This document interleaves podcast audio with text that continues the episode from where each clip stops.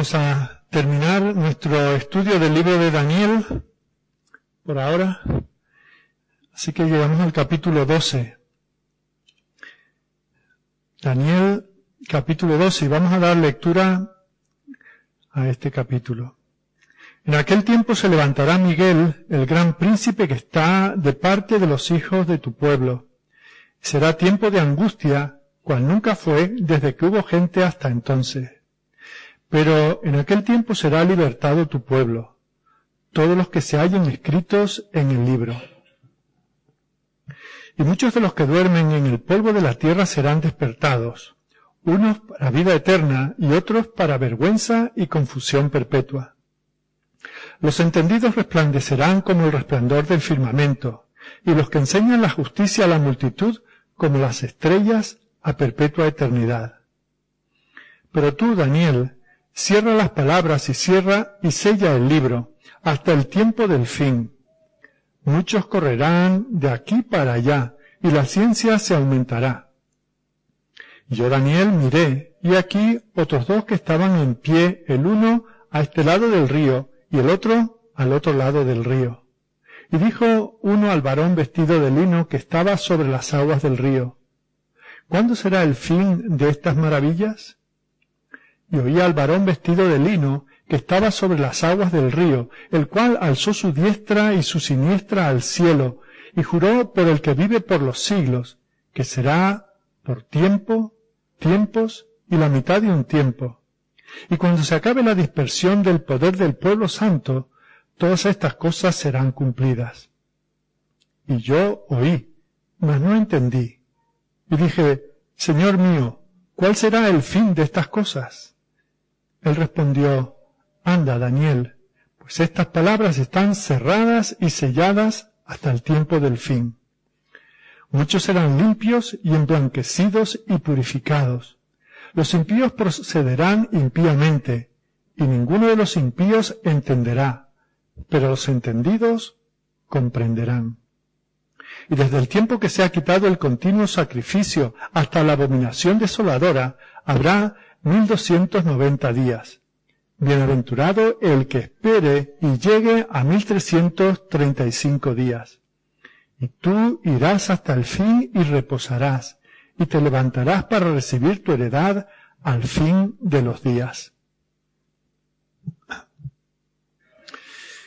Termina esta historia de la redención en lo que respecta a este hombre Daniel.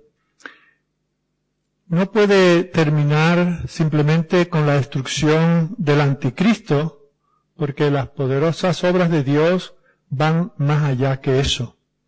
El clímax, lo más grande de este libro es que termina en una doxología. Igual hace el libro de Apocalipsis, se termina con un coro cantando alabanzas a Dios, porque no es suficiente que el enemigo sea conquistado, como dice al final del versículo 45 eh, en el capítulo anterior, dice que llegará a su fin este anticristo que está anunciado aquí, llegará a su fin y no tendrá quien le ayude. Y bueno, esto es algo hermoso, es grandioso, pero bueno, es lo que cabría esperar. Es que es que éste se ha levantado contra el omnipotente y que el omnipotente le venza, pues eh, no trae gran, gran gloria, ¿verdad? Qué, qué gran cosa sería que nosotros vengamos a Dios, eh, eh, Señor, es que he matado un mosquito, es que, es que he aplastado un gusano, ¿verdad? Eso apenas es nada.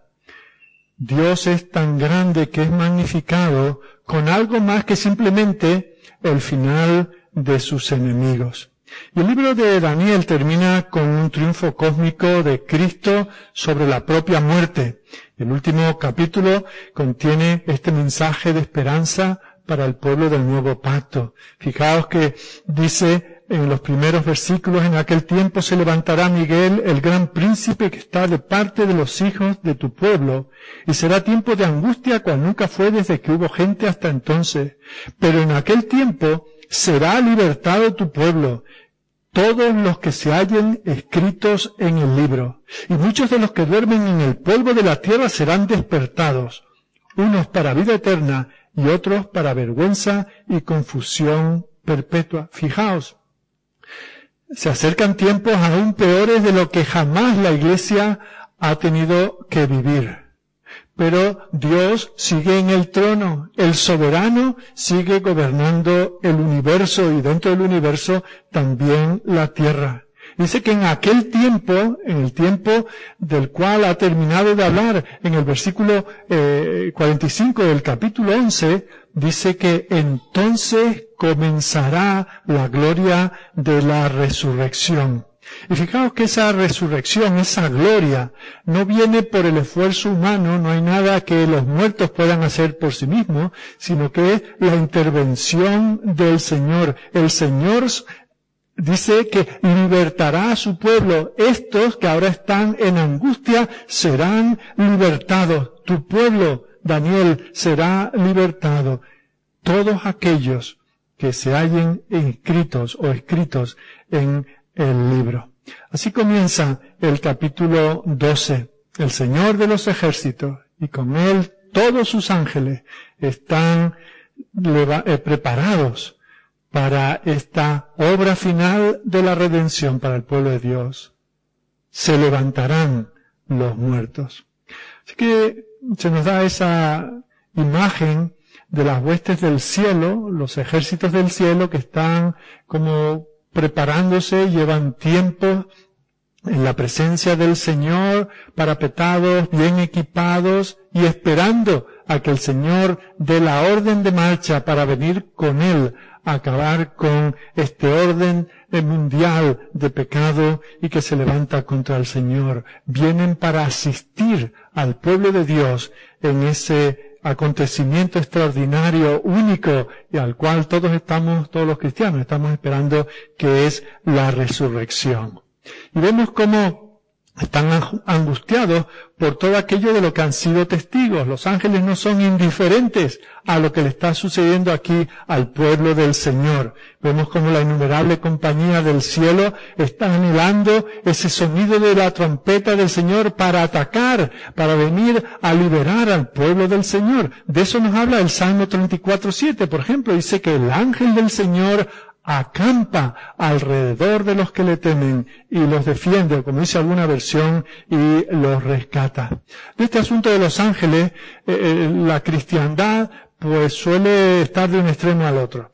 Hay parte de, los cristianos que casi adoran a los ángeles y, y se olvidan de que son criaturas que han sido hechas, formadas, creadas por Dios, que eh, son seres maravillosos, pero siguen siendo limitados, tienen unos poderes extraordinarios, tienen unas capacidades, una naturaleza eh, increíble para nosotros, pero no son más que criaturas, eh, que no tenemos que deificarlas, no tenemos que adorarlas. Pero por el otro lado estamos eh, otros, o hay otros, y eh, ya eh, nos hemos incluido, en que apenas tenemos ninguna teología sobre los ángeles, no tenemos una angelología, ¿verdad? Tenemos un gran desconocimiento sobre ellos. Así que eh, tenemos que saber al menos, y no vamos a dedicar la mañana a considerar esto, pero que son espíritus ministradores, son servidores de Dios para el bien del pueblo del Señor. Fijaos lo que dice el salmista en el Salmo 91, versículo 11. Dice que el Señor dará órdenes a sus ángeles acerca de ti para que te guarden en todos tus caminos. En sus manos te llevarán para que tu pie no tropiece en piedra. Y si bien esto tiene una proyección mesiánica que se había de cumplir en el Señor Jesucristo.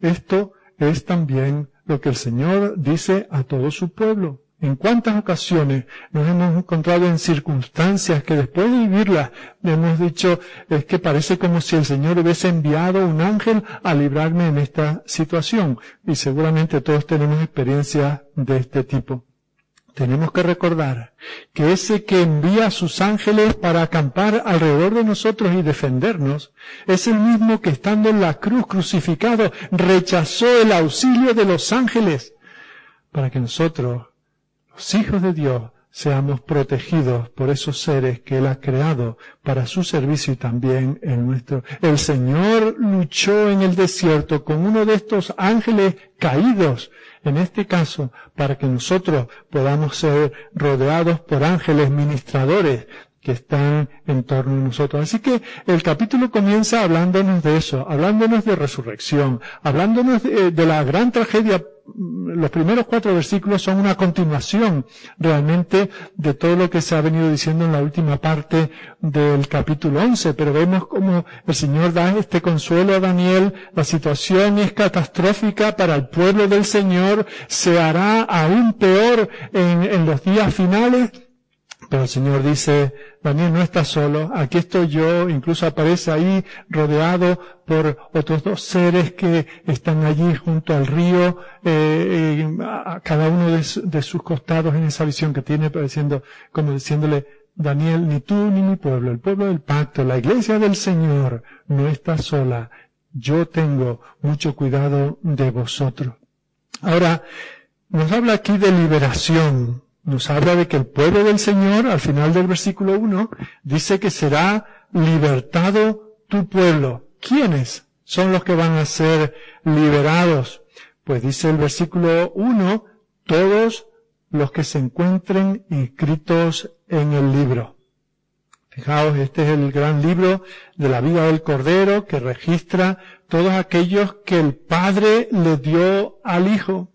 Fijaos que ese es un libro que se escribió antes de la fundación del mundo, no es un libro abierto que se va escribiendo, es un libro escrito. Dios el Padre en amor le dio a su Hijo un pueblo determinado, concreto, que Él en su día vino a rescatar. Y esos tienen también sus nombres escritos en las palmas de las manos del Señor.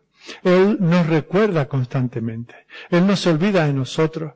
Por muchos que seamos y estemos esparcidos por todo el mundo y a lo largo de todos los siglos, el Señor sigue cuidando de cada uno en particular. Somos sus amados.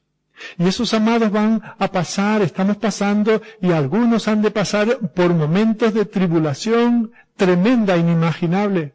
Pero el Señor dice, no olvidéis que vuestros nombres están escritos en el libro de la vida. Esos son los nombres que el Señor llevaba en su mente y en su corazón cuando estuvo colgado en la cruz y se le ofreció descender esa última tentación del enemigo para que descendiera, que la deidad dejase eh, la humanidad y dejase en el último momento de más angustia a punto de que el Padre se apartara de él en aquellas tinieblas que produjo, pero él se aferró a esa humanidad. Ese segundo Adán representaba a un pueblo numeroso y él sabía lo que venía, él afirmó su rostro y siguió así hasta el final. ¿Cuántas personas están preocupadas porque tienen algún familiar? Están pensando, eh, ¿me habrá puesto en, en su testamento? Aquel tío que, no tiene hijos y que era mi tío favorito, pero hace tanto que no sé de él, ¿me habrá dejado algo que no son deudas? ¿Habrá algo esperando? Eh, ¿Podré curiosear? ¿Estaré Fijaos que quienes aman a la riqueza, a Mamón, esos están anhelando que les venga un golpe de suerte. Están anhelando que en alguna oficina de algún notario esté su nombre escrito en algún testamento. Los cristianos no nos preocupamos por ese tipo de cosas. Los cristianos tenemos consuelo en saber que estamos registrados donde hay que estar registrados, en el libro de la vida del Señor. Ahora ese es un libro que está cerrado, está sellado, al cual nosotros no podemos acceder. Pero, en cambio, si hay otro libro en el cual nosotros podemos mirar y asegurarnos de que estamos en ese otro libro. Y el libro que tenemos es la palabra de Dios. Cada vez que yo voy a la palabra de Dios y, habla de los pecadores, yo me identifico y digo, este libro habla de mí. Y cada vez que yo voy a este libro y encuentro a aquellos que han abandonado su amor por las cosas de este mundo y aman a Dios con todo su corazón, con toda su alma, con toda su mente, con toda su fuerza, allí me veo yo identificado. Y cuando este libro habla de la necesidad de arrepentirse, yo veo mi nombre ahí. Y cuando ese libro habla de la necesidad de creer en Cristo y solo en Cristo para salvación, yo me identifico. No tengo que andar buscando tener acceso a un libro al cual no hay acceso. Cuando tengo aquí un libro en el cual yo me identifico, cuando veo cómo debo vivir y digo, Señor, eso es lo que yo quiero para mí. Y cuando veo en este libro lo que desagrada a Dios, y digo, Señor, estás hablando de mí porque eso también me desagrada a mí. Y cuando veo en este libro que la meta de un hombre debe ser la búsqueda de la gloria de Dios, y, y digo, Señor, eso precisamente es lo que yo tengo como meta en mi vida. Este es el principal medio para que nosotros adquiramos certidumbre de que somos hijos de Dios. El libro divino. Un pastor galés, amigo mío, eh, cuenta una historia de un hombre que, un cristiano, que durante meses y, años incluso, eh, luchó con este asunto de, de la incertidumbre, no tenía certidumbre de fe. Y luchaba con eso casi a diario, y eso lo tenía en un sin vivir. Una noche tuvo un sueño. Soñó que estaba en el cielo y se le abría paso a una especie de una gran biblioteca.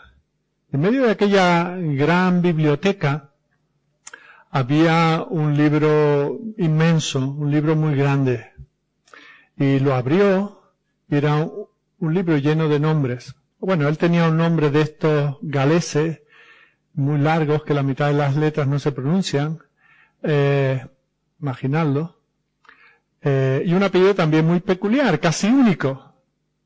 Así que él fue buscando hasta la letra de su apellido y fue bajando, bajando hasta que encontró su nombre. Un nombre único, no había otro como el suyo. Y eso le dio un gran gozo y una paz que nunca había experimentado.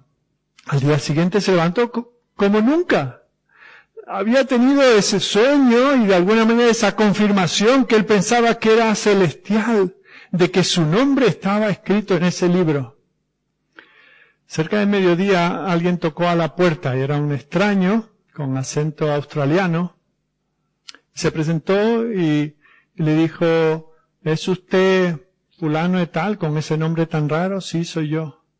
Mire, eh, recuerda que su padre eh, tuvo un primo que, que emigró a Australia hace muchos años. Sí, sí, mi padre recuerdo que me contó algo de eso. Bueno, pues yo soy su hijo, soy tu primo.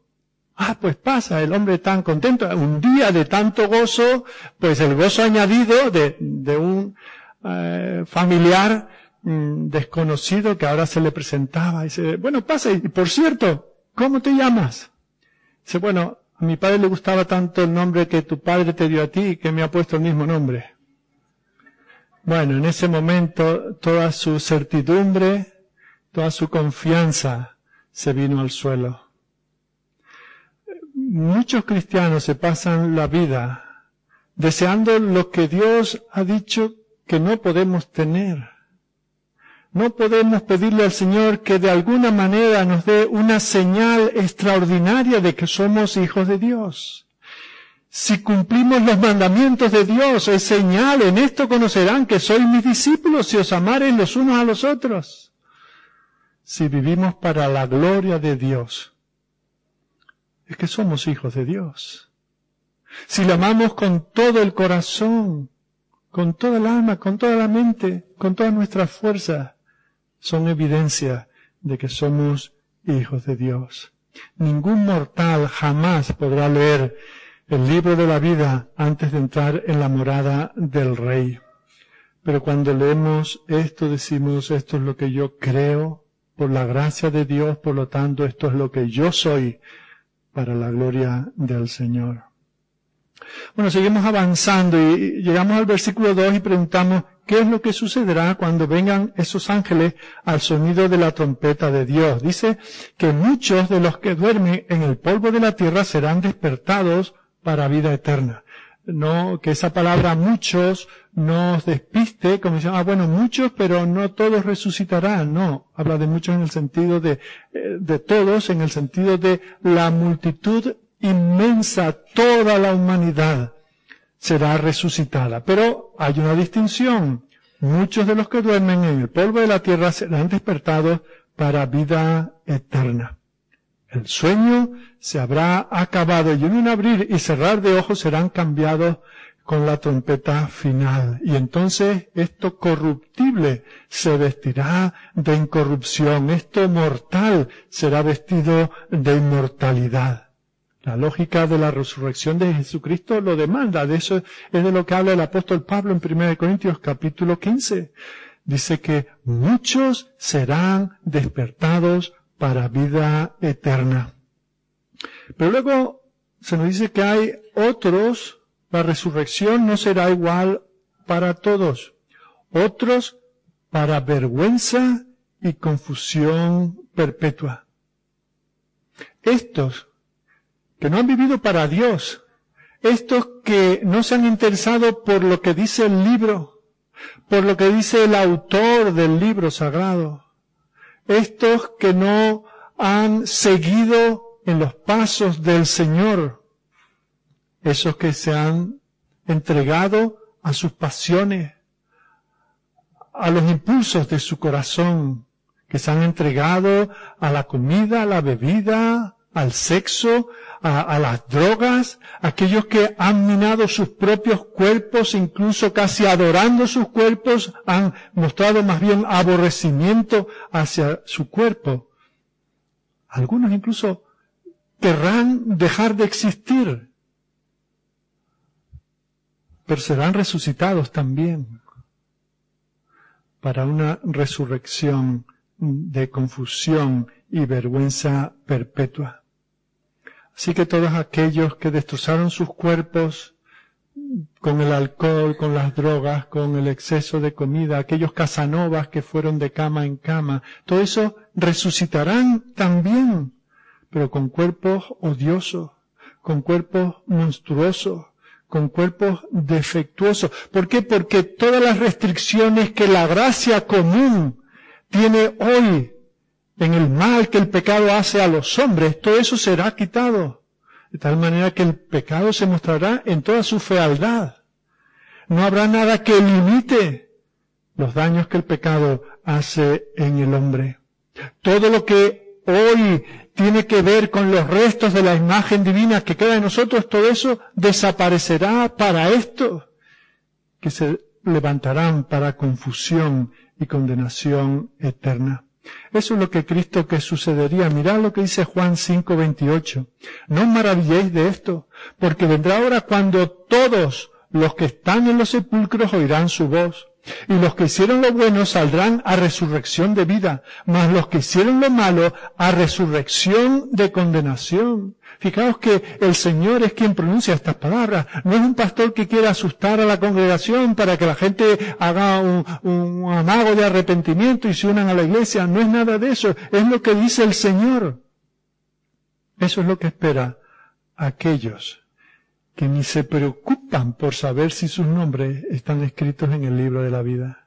Aquellos que no se preocupan por el pueblo del pacto de Dios aquellos que se sienten ajenos e indiferentes a la palabra de Dios y a la iglesia que Él compró con su sangre.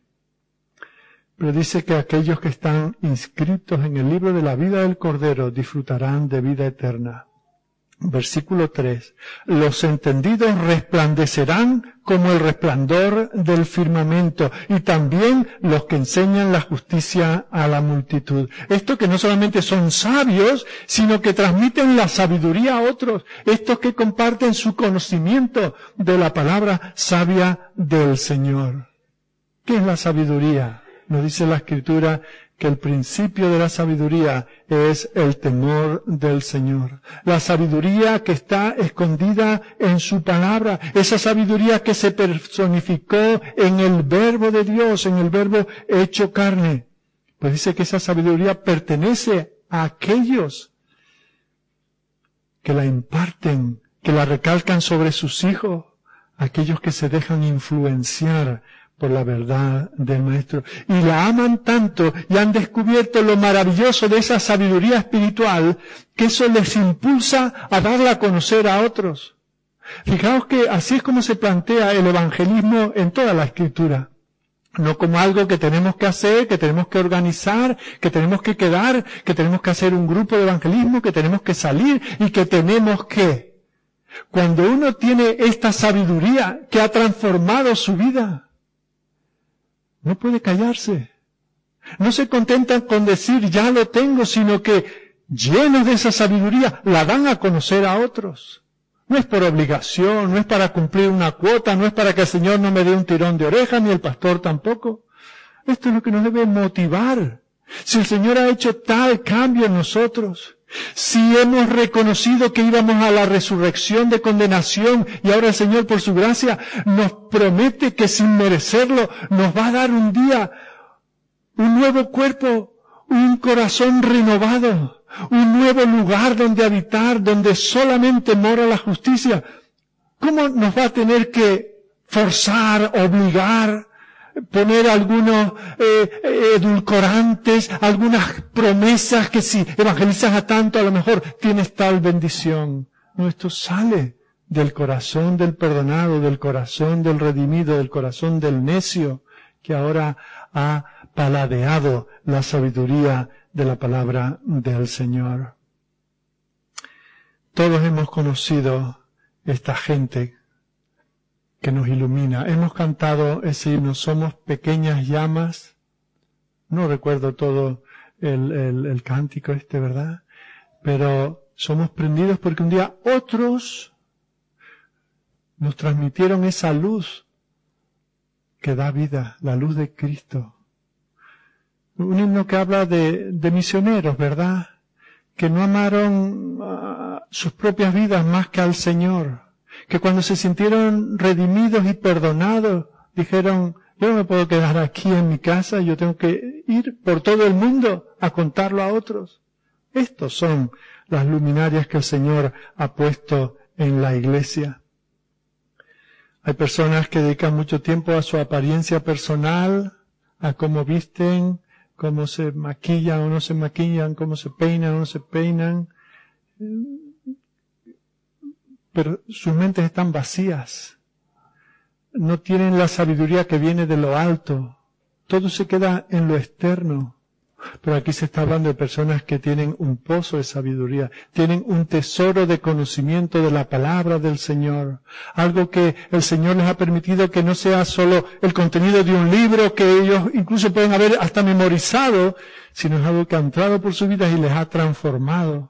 También a que son más hermosos por dentro de lo que pueden ser por fuera. Personas que saben para qué están aquí, que saben distinguir entre lo que es bueno y lo que es malo, lo que agrada al Señor y lo que le desagrada. El necio no sabe responder a esas preguntas, pero los sabios tienen abundancia de conocimiento, tanto que lo dan a conocer a otros. Por eso dice, los entendidos resplandecerán como el resplandor del firmamento. Esos que enseñan la justicia a la multitud resplandecerán como el resplandor del firmamento. Son personas que están apasionadas por otras personas. Y no hay labor, no hay ocupación, no hay hobby que más les interese que compartir con otros la palabra. Que decirle a otros cuál ha sido su experiencia esta mañana al leer este pasaje, o al cantar aquel himno, o al escuchar aquel sermón. Eso es lo que llena sus vidas, eso es lo que los hace cada día más sabios, eso es lo que los motiva, por eso se levantan un poco antes para no perderse su tiempo con el Señor. Fijaos cómo se describen a estos en la segunda parte del versículo 3. Dice que son como las estrellas a perpetua eternidad. La iglesia a lo largo de los siglos ha tenido siempre estas luminarias. Esta mañana estábamos viendo a este Atanasio, ¿verdad?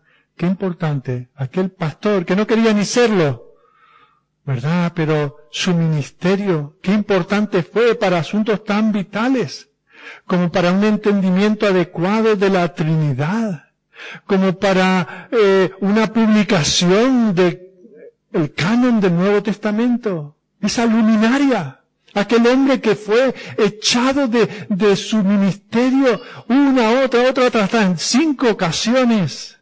Pero donde quiera que iba era una luminaria, era una estrella alumbrando en el firmamento. Yo doy gracias al Señor por esas estrellas.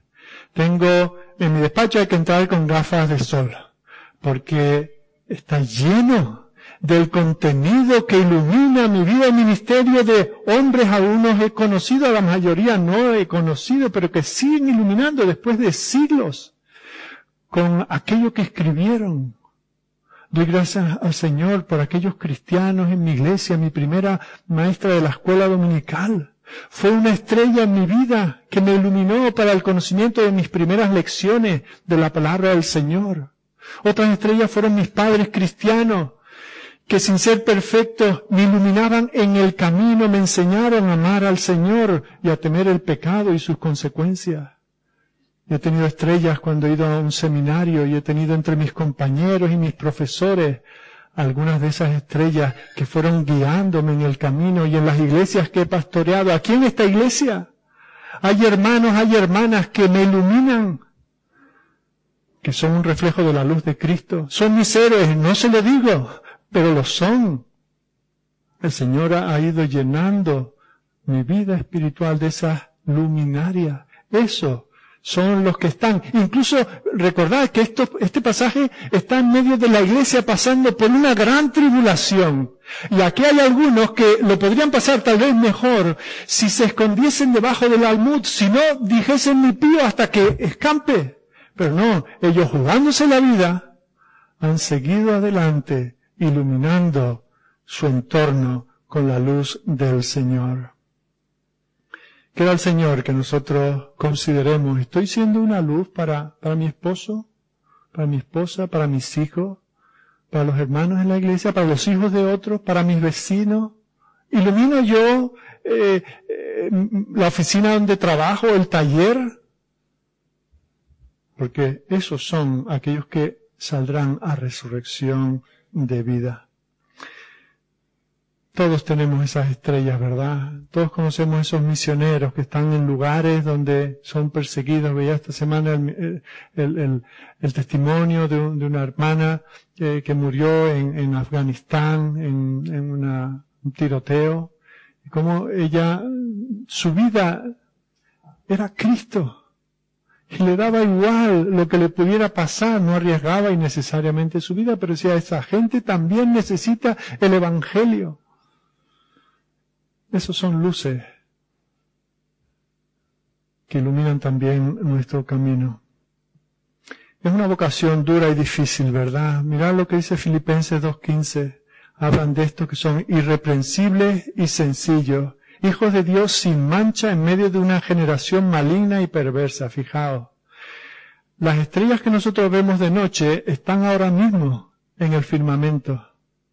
La luz del sol no nos permite verlas, pero cuando están las tinieblas, iluminan nuestro camino, nos orientan en la noche. Bueno, pues así dice que debe ser la iglesia como luminares, vosotros cristianos en Filipo, incluso con los conflictos que tenéis, las cosas que yo quiero que se corrijan y por eso escribo esta carta, vosotros sois luminares, resplandecéis en medio de una generación maligna y perversa, en medio de esas oscuridades del pecado, en medio de esa tribulación que se ha anunciado en el capítulo anterior y en estos primeros versículos, vosotros no estáis para salir corriendo, para apagar la luz y para disimular, vosotros estáis para limpiados, limpiaros, para estar puros, sin mancha, para que no haya una sola mota que haga que la luz ilumine menos de lo que debería.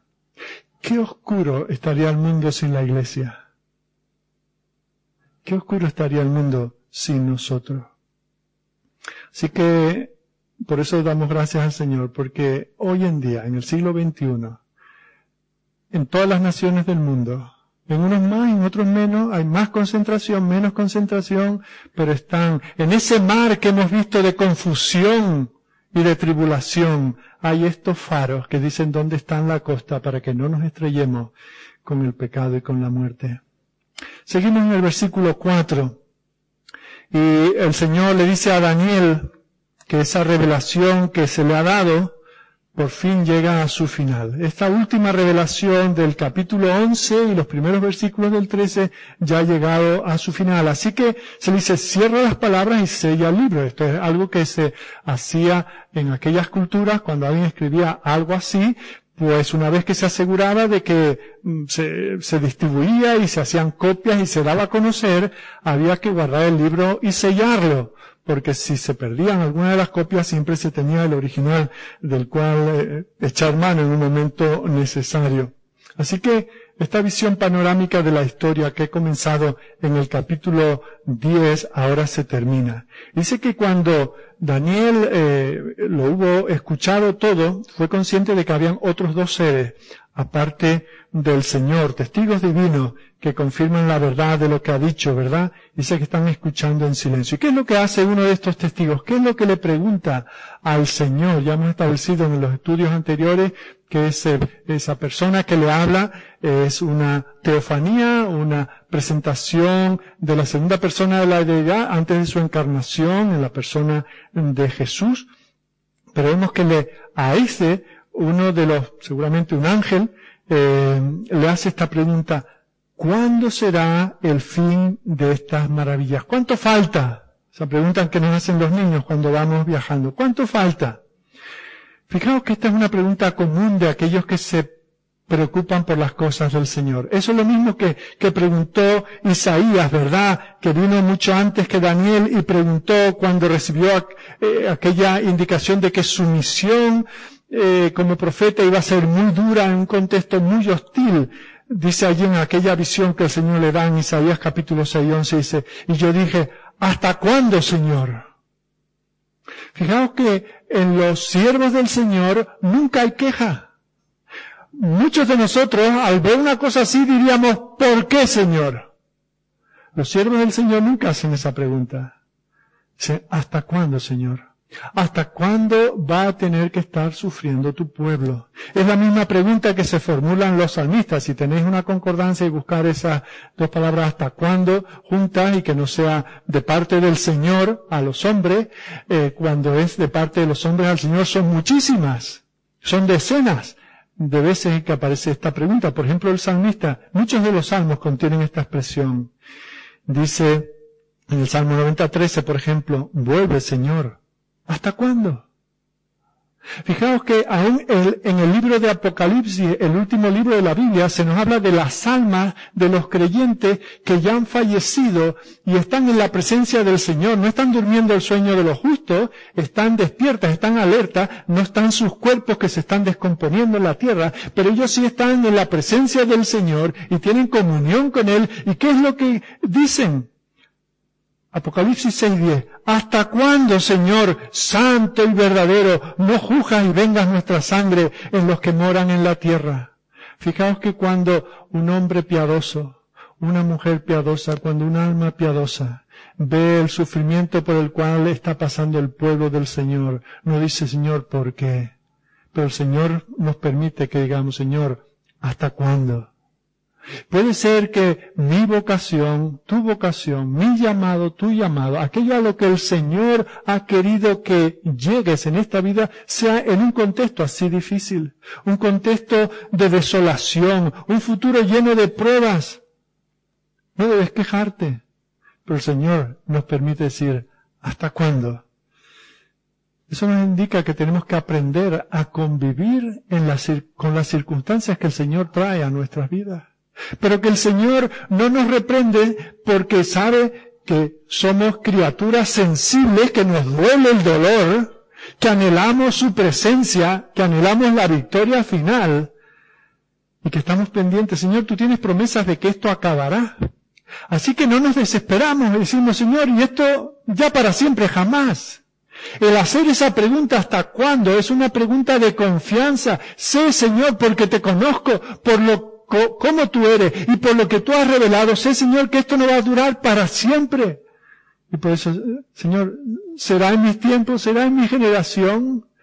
Y aún aquellas almas que ya están en la presencia del Señor, dice Señor, veo tu pueblo que está pasando por esta tribulación horrorosa y te preguntamos, Señor, ¿hasta cuándo? Claro que la respuesta del Señor no siempre es lo que uno espera, ¿verdad? Mirad lo que le responde el Señor a Daniel en el versículo 7. Dice, será por tiempo, tiempos y la mitad de un tiempo. Yo no sé si Daniel se quedó más tranquilo después de que el Señor le dijera esto. Yo no sé si me conformaría con esa respuesta, pero os digo que es casi siempre la que recibo. El Señor no me da los tiempos, las fechas exactas en que se acabarán mis tribulaciones temporales.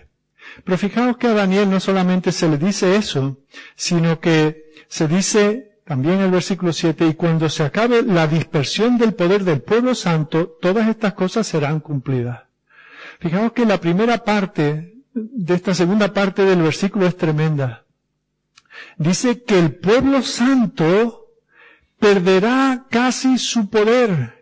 El pueblo santo será dispersado. La iglesia del Señor ha de pasar por tal persecución, por tal tribulación, que los cristianos se preguntarán, pero, pero es que la derrota ya es absoluta, es que ya no se ve ni, ni como un cuerpo la iglesia.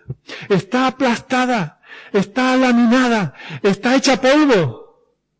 Eso es lo que el Señor dice. O sea que cuando el Señor venga, no será cuando la iglesia esté en su mejor momento, sino cuando esté en su peor momento. Pero dice que cuando eso ocurra, todas estas cosas serán cumplidas. Ahora fijaos que aquí también se da por implícito una cosa, y es que el pueblo de Dios tiene poder. Ese poder lo perderá casi en su totalidad pero mientras tanto tiene poder. Ahora, ¿cuál es el poder? Que tenemos en la cuenta bancaria unas cifras de, de, eh, de, seis números para arriba o seis dígitos, o, que tenemos unas propiedades, o que tenemos un, un, poder de, de, comunicar el Evangelio, que somos no sé cuántos en esta congregación local y que además tenemos relaciones con otros que también son muchísimos. Es ahí donde radica el poder de la iglesia, el poder del Señor. Os digo que no. Lo que tenemos es el acceso al poder de Dios. El Señor nos dice, no temáis manada pequeña, porque a vuestro Padre le ha placido daros el reino. ¿Habéis dado cuenta? ¿No le ha placido darnos aire acondicionado? Por eso estamos aquí sudando.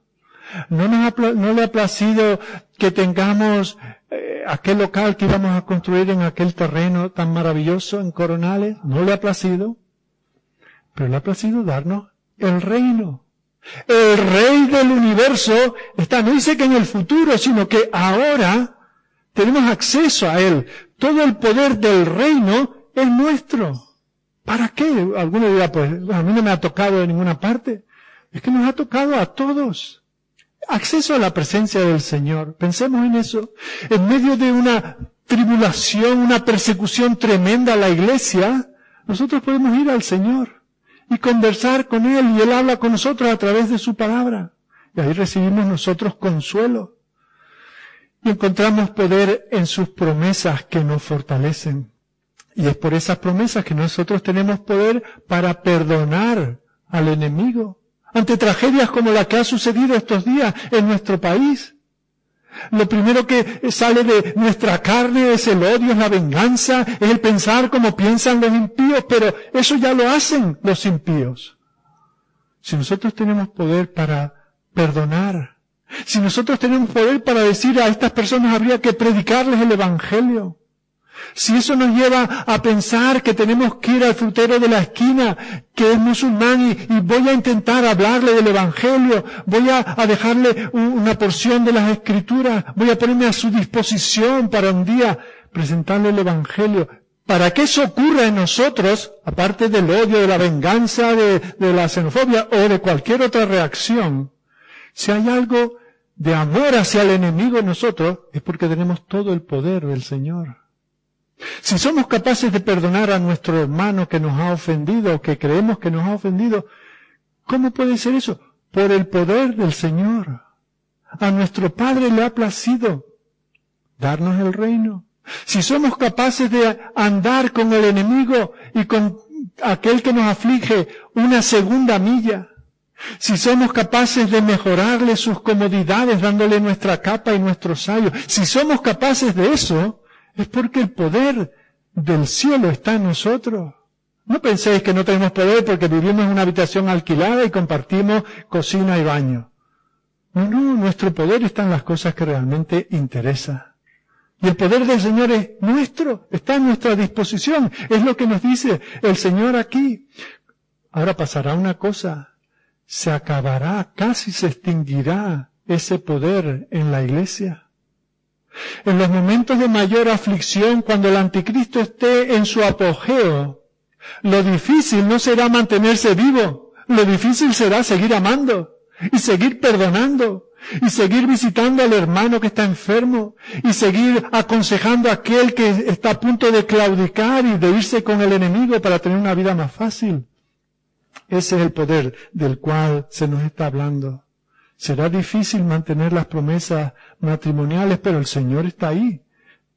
Y será difícil criar a nuestros hijos en la disciplina y amonestación del Señor, pero el poder del Señor está ahí. Ese es el poder que ahora tiene la iglesia y que un día será escaso porque por la maldad de mucho el amor se encarecerá. Ese fruto del Espíritu que es el amor, y un día que tendrá un alto precio. Pero mientras tanto lo tenemos. Y tenemos que disfrutar de ello, dar gracias al Señor por ello. El objetivo del Espíritu de ese que se llama aquí el Dios de la fortaleza, en, el versículo 11 del capítulo, eh, perdón, el versículo 38 del capítulo 11, el espíritu de las fortalezas, el Dios de las guerras, lo que quiere es destruir ese poder en la iglesia. Al enemigo no le importa tanto si tenemos mayor o menor poder económico. Si en lugar de este localcito tenemos una catedral para diez mil personas, eso no le importa. Lo que el enemigo no quiere es que tengamos el poder del Evangelio. Y por eso prefiere que vayamos a escuchar cantos de sirena de cualquier telepredicador de la prosperidad. Ahí es donde la iglesia pierde su poder, en diciendo, bueno, no vamos a ser tan santos, no vamos a ser tan justos, no vamos a ser tan buenos, no vamos a ser tan legalistas, no vamos a ser tan radicales, o no vamos a hacer lo que la gente dice que tenemos que ser. Ahí donde la iglesia pierde su poder, no en que le cierren un edificio o, una emisora de radio o televisión. El poder. Estamos dinamizados, empoderados con el Evangelio, que es poder de Dios para salvación a todo aquel que cree. Fijaos que el, Señor Jesús en un momento dado dice, cuando venga el Hijo del Hombre, ¿hallará fe en la tierra? Porque cuando venga el Hijo del Hombre será al final de ese tiempo cuando la iglesia estará tan machacada, estará tan dividida, estará casi inexistente, que dice, hallará algunos que queden con fe. Hermano, yo no sé cuánto tiempo dista entre hoy y el día que eso ocurra. Pero hoy es el día que tenemos ese poder. Hoy es el día en que todavía podemos predicar el Evangelio. Hoy es el día en que todavía las iglesias tienen cierta libertad. No sabemos cuánto durará. Pero hoy tenemos nosotros una responsabilidad, porque estamos llenos, se supone, del gozo de las promesas que encontramos en este mismo capítulo. Así que Daniel pregunta, ¿cuánto falta para que se eh, cumplan estas cosas tan increíbles? Y la respuesta que se le da es un tiempo y tiempos y medio tiempo. Daniel no entiende la respuesta. Y el Señor tampoco nos da a nosotros, hay quienes dicen que se refiere a años, a decenios, a siglos, etcétera, etcétera. El Señor está diciendo que habrá un tiempo muy difícil y cuando eh, el anticristo esté casi, tenga la iglesia absolutamente machacada, todavía vendrá con mayor vigor y durante mayor tiempo. Pero enseguida se acabará en ese medio tiempo. Fijaos que el propio Daniel, un profeta inspirado por el Señor y se queda con los ojos en blanco, no sabe a, qué se está eh, refiriendo el Señor. No es tan importante saberlo. El Señor no quiere que nosotros estemos con los calendarios y las calculadoras. El Señor nos está diciendo tener el consuelo, que esto será intenso, será prolongado, se intensificará más, pero enseguida acabará. Enseguida vendrá el Señor, enseguida resucitarán los muertos, enseguida viviremos en esa gloria de la resurrección. Así que si el Señor no nos dice cuándo, nos está diciendo estad preparados, porque estas cosas pueden venir en cualquier momento. El Señor viene, Jesús viene. Cuando la iglesia está en la situación más débil, las congregaciones dicen, bueno, tal vez no va a venir porque somos tan débiles, porque le fallamos tanto, porque damos poco fruto. Él no va a venir. Pues cuando la iglesia piense que Él no va a venir, es entonces cuando la iglesia esté eh, con la marea más baja, es cuando el Señor vendrá a hacer todas estas cosas maravillosas. Y fijaos que Daniel dice, y yo oí, mas no entendí. Otra traducción dice, aunque escuché lo que dijo ese hombre, no pude entenderlo. Ahora fijaos que este no es eh, un jovencito que llega a la escuela dominical el primer día. No, no. Este es un hombre de casi 90 años que ha estado toda su vida en un conocimiento del Señor, de lo que el Señor revela a reyes, a emperadores, a su pueblo. Se ha pasado la vida interpretando por el Espíritu de Dios lo que Dios quiere decir a su pueblo. Y ahora llega aquí y dice, oí, escuché, pero no pude entenderlo. Este hombre que ha andado con Dios toda su vida, con el don, el carisma de la profecía, que puede interpretar con esa precisión los misterios de Dios, y él mismo no puede entenderlo. ¿Por qué? Porque eran cosas que no eran para él y su generación. Por eso el Señor dice, sella el libro, porque ahora por más vueltas que le dé, para ti no va a tener ningún sentido. Tendrá sentido para el pueblo de Dios en el momento en que sea necesario entenderlo. Tú sella el libro. Así que aquí tenemos este libro con sus grandes dificultades. Y, y, y fijaos, el otro día en el estudio hablábamos de, en plan de broma, un hermano decía, Sí, bueno, al principio de, estudiar Daniel no teníamos ni idea, ahora casi somos expertos. Bueno, casi que como broma muy exagerada, ¿verdad? Porque esto es como, como un océano, ¿verdad? Y nosotros apenas tenemos un cubito que hemos podido durante 10 o 12 semanas, hemos estado analizando un cubito. Bueno, esto forma parte de, de ese océano. Pero estamos tan lejos de entenderlo, ¿verdad? Porque el Señor tiene aquí cosas grandes y maravillosas. Y ante eso, ¿qué le dice Dios a este anciano? Dice, continúa tu camino, Daniel, porque las palabras están cerradas y selladas hasta el tiempo del fin. Versículo 9. Sigue adelante, Daniel. No te quedes ahora parado, porque justo de esto no tienes ni idea, porque esto no lo puedes interpretar. No te pases el resto de tu vida dándole vuelta a qué habrá querido decir el Señor. Sigue adelante. Mantén estas cosas selladas y en secreto hasta que llegue la hora final. Para nosotros esto es un consuelo. Eh, es un consuelo saber que aunque yo no lo entiendo, el Señor lo tiene prefijado. Yo no sé cuándo, cuando hablamos con los niños, ¿verdad? ¿Y, y cuándo vamos de vacaciones? Bueno, eh, en cuatro semanas, ¿y eso cuánto es? Los niños muy pequeñitos. Y, y se levantan al día siguiente, ¿ya es hoy? No, falta mucho, pero no saben de números, no saben contar. ¿Cómo le explicamos nosotros? Que le decimos, confía que cuando sea papá te lo, te lo dice. Cuando veas que eso ocurre, te darás cuenta que papá no te ha mentido. Que se cumple todo lo que yo he dicho. Bueno, pues eso es lo que hace el Señor. Dice Daniel, a ti esto no te va a incumbir, tú sigue adelante. La palabra del Señor no pasa. El cielo y la tierra pasarán, pero las palabras del Señor no pasarán. Es posible que algunas cosas no las entendamos, pero se cumplirán al pie de la letra. Todo lo que Él ha registrado se va a cumplir. Y fijaos lo que dice el versículo 10. Ninguno de los impíos entenderá, pero los entendidos comprenderán. Tú sigue, dice el versículo 13, sigue adelante, sigue hasta el fin, continúa, persevera. No te preocupes por los tiempos y las sazones, sino continúa tu vida como un siervo de Dios. como fuiste desde que tenías 12 o 14 años cuando viniste a Babilonia, como lo has sido delante de esos diversos reyes, como lo fuiste cuando te intentaron cambiar la dieta, como lo fuiste cuando te intentaron impedir que orases tres veces al día, tú sigue adelante, no te entretengas, no pierdas el tiempo.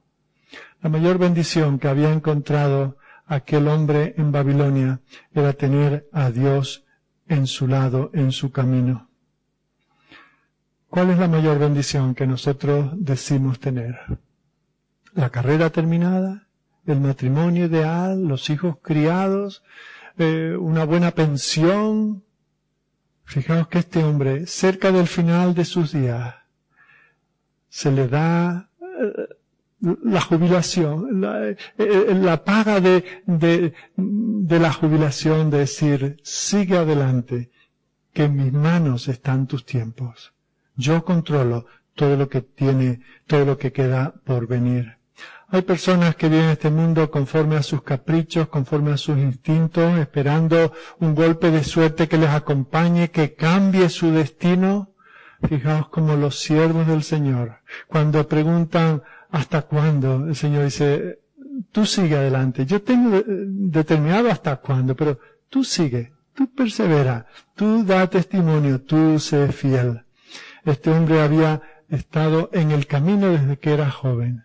En ese camino que es Cristo, ese que dice yo soy el camino, la verdad y la vida, estaba con Daniel allí en la esclavitud de Babilonia. Y ahora que esa esclavitud se ha acabado, el Señor tiene un propósito para Daniel. Y le da una visión. Y dice, lo último que te pido es que atesores bien este libro. Que lo dejes en manos de personas de confianza porque llegará un día en que este libro se necesitarán los detalles de este libro para el consuelo del pueblo del Señor. Tú ve hasta el fin. Si nosotros miramos que todo este asunto del anticristo está prefigurado con la figura de Antíoco Epífanes, nosotros vemos que eh, aunque hizo tanto daño y profanó el templo del Señor y todo eso tuvo un tiempo relativamente corto, apenas tres años y pico, y son esos los números a los que se hacen referencia aquí. Vino, hizo mucho daño, arrasó, trajo una abominación tremenda, pero pasó, pasará en aquel, eh, los tiempos de Daniel había de venir, pero se anunció como que habría de pasar. Así nosotros también podemos pasar por la peor de las tribulaciones y de las persecuciones. Pero fijaos cómo termina el capítulo, con qué promesa. Versículo 13. Y tú irás hasta el fin. Tú perseverarás. Daniel, el que persevere hasta el fin, ese será salvo. Daniel, tú perseverarás no porque seas el más fuerte, el más firme, el más valiente, el más experimentado tú irás hasta el fin porque yo haré que tú vayas hasta el fin. Pero ¿qué dice luego? Y reposarás. Pero no acaba ahí la historia. La historia del cristiano no es ser firme hasta el fin y reposar. La gran esperanza del cristiano es que te levantarás para recibir tu heredad al fin de los días. Os decía al principio de este mensaje que el, el libro no acaba con la derrota del enemigo, bueno, eso se da por hecho, es lo que se espera cuando alguien se enfrenta al Dios omnipotente. El libro termina hablando de resurrección. La esperanza de los cristianos, la esperanza de los que tienen esa sabiduría, los que andan en la justicia, de los que permanecen firmes, de los que no claudican. Resucitarán, resucitaremos. ¿Cuál es tu esperanza en este día? Es cierto que algunos de vosotros sois muy jóvenes y tenéis proyectos en este, en este mundo. Y yo digo, ole, amén, que así sea. Estudia, esfuérzate, prepárate, inténtalo. Si caes, levántate. Pero que no sea eso toda tu meta en la vida. La vida va más allá. Tú irás hasta el fin. Y un día descansarás. Y luego habrá una resurrección pero dice que el destino de los resucitados será distinto. Uno para gloria y bendición, otros para deshonra y muerte eterna. ¿Has pensado en eso?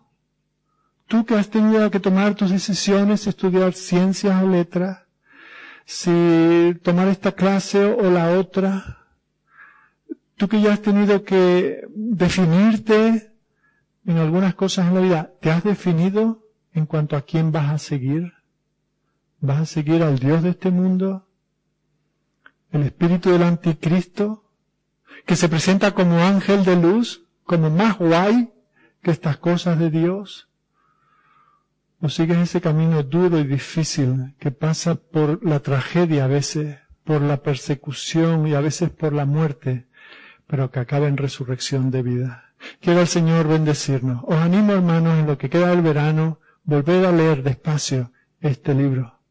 Después de visto lo visto, mirad todo el consuelo, todas las promesas, toda la confianza, toda la cercanía que el Señor muestra que Él tiene a su pueblo cuando confían en Él. Oremos. Amado Señor, nuestro Dios, nuestro Padre, qué hermoso saber que tú estarás con nosotros hasta el final. Y aunque andemos por el valle de sombra de muerte, tú estarás con nosotros. Tú, Señor, prometes prepararnos un banquete, aunque sea en presencia de nuestros angustiadores. Tú, Señor, nos dices que los tiempos duros que estamos viviendo no son nada comparables con otros que han de venir donde tu iglesia parezca casi inexistente.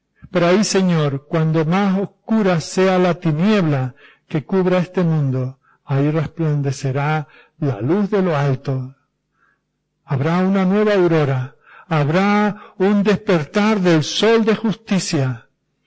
Y allí, Señor, irán saliendo de sus tumbas todas esas estrellas que iluminaron nuestro camino, todos esos hijos tuyos que fielmente reflejaron la luz de tu palabra, irán resucitando. Y nosotros mismos que también tenemos nuestra confianza en ti, resucitaremos para no morir jamás, para no sufrir jamás, para no pecar jamás, para estar contemplando tu rostro y sirviéndote con esa comunidad redimida y glorificada en la presencia de nuestro Redentor. Señor, anhelamos ese día y como el apóstol Juan decimos, Señor, si esto es así, ven pronto. Amén.